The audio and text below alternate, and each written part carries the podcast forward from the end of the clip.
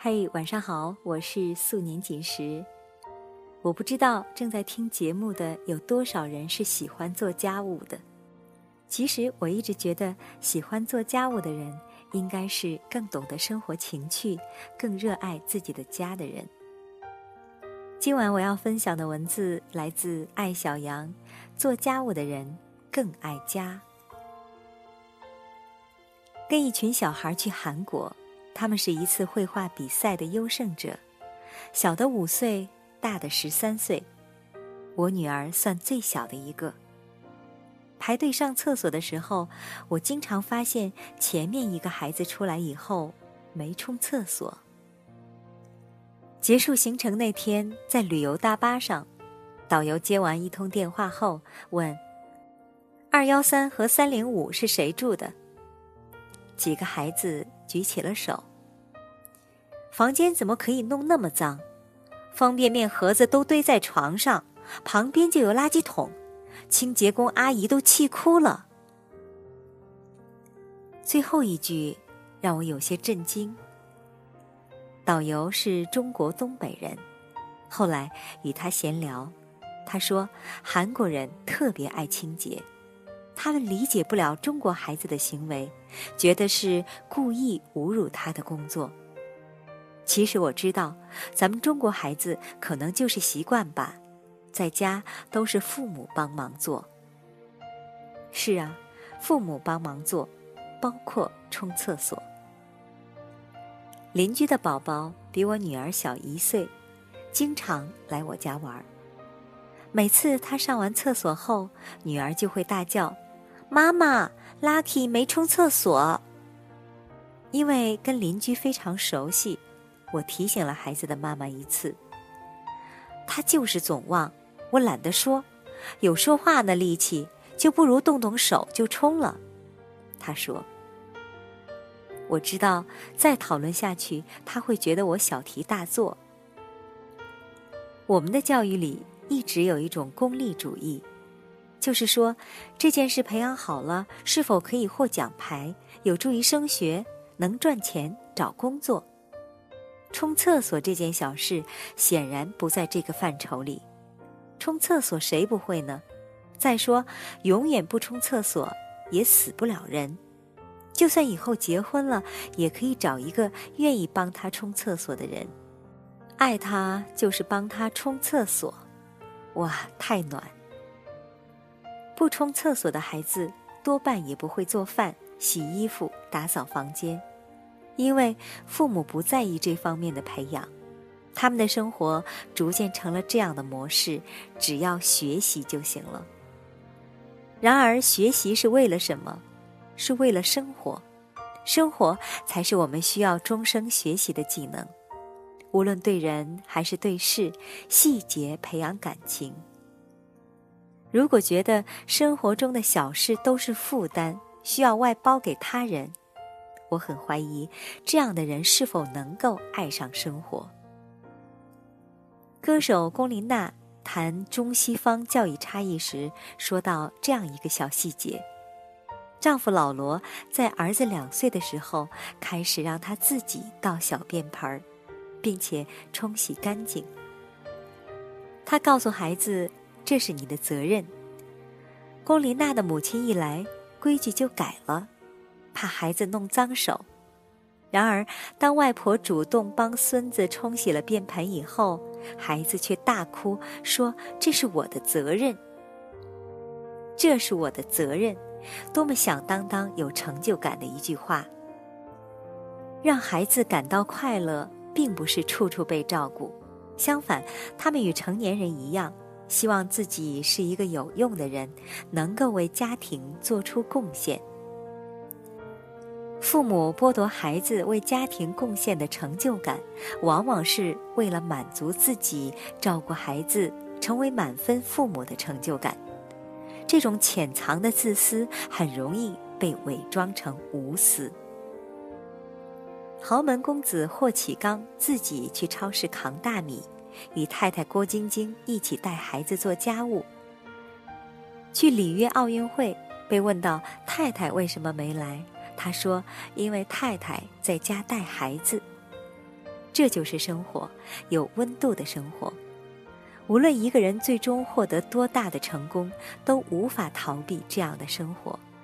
它是点点滴滴的责任，是在凡事亲力亲为中逐步构建起来的对生活的情感、对家庭的热爱。孩子只要会赚钱，以后什么事都能请保姆做。这种话我听过不止一次，从逻辑上似乎不错。但从孩子的成长体验上，他们缺失了与生活培养感情的重要一课，不知道保持自己居住环境的清洁是一种悦己。暑假里，女儿小美不能总看电视，也没有小朋友天天陪她玩耍，她就会在家里喊叫，好无聊啊！每当这时候，我就会提议与他比赛收拾房间。这项活动能够治好他的忧郁。哥哥在几年前已经开始负责自己的房间，他是一个管理控，书架上的每本书，小时候玩过的每个玩具，都按照特定的顺序排列，别人一动，他准能发现。这件事让他特别有成就感，也格外的热爱自己的小屋。他待在那里学习、听音乐、与同学聊天、写日记。无论成人还是孩子，做家务就是培养对家的爱。为什么妈妈最爱家？因为她对家里的一砖一瓦投入精力最多。一张桌子，第一次擦的时候是出于义务，第一千次把它擦得光洁如新，就是出于感情。你的温度与他的肌理已经融为一体。这样的感情与愉悦不应该仅仅是属于妈妈，而是每一个家庭成员。这是我们的责任，更是我们的快乐所在。一切包办的父母，表面上对孩子付出更多，其实存有私心，在潜意识里，他们希望孩子永远不要长大，不会照顾自己。这样，他们就会永远被需要。所以，我看到了越来越多学习优秀的生活低能儿，大学毕业还与父母住在一起，做饭、洗衣服、打扫卫生都靠父母。这样的孩子，学习再好也是没被教育好的。教育的最高境界是把孩子培养成懂得在平凡生活中体会乐趣。永远能够照顾好自己的人，有审美、有要求、有责任，无论最终生活情境如何，住别墅还是单身公寓，都能够通过双手与智慧，活得有滋味、有品质，成为一个为环境、为自己、为他人负责的人。这就是我眼里成功的教育。刚才为你分享的这篇文章是爱小羊的，做家务的人更爱家。我想起王菲说的一段话：每个任性不太懂事的妈，总能生出一个温顺明理的女儿。家庭教育最重要的一环是培养孩子的责任感。责任感的最好培养方式是变包办为放手，让他学会照顾好自己，从居住环境。到心理环境都要定期的打扫，保持整洁如新。这里是素年锦时公众电台，我是素年锦时。如果你喜欢我的节目，可以把它分享到你的朋友圈。每天晚上九点，我们不见不散。今晚节目就是这样，晚安喽。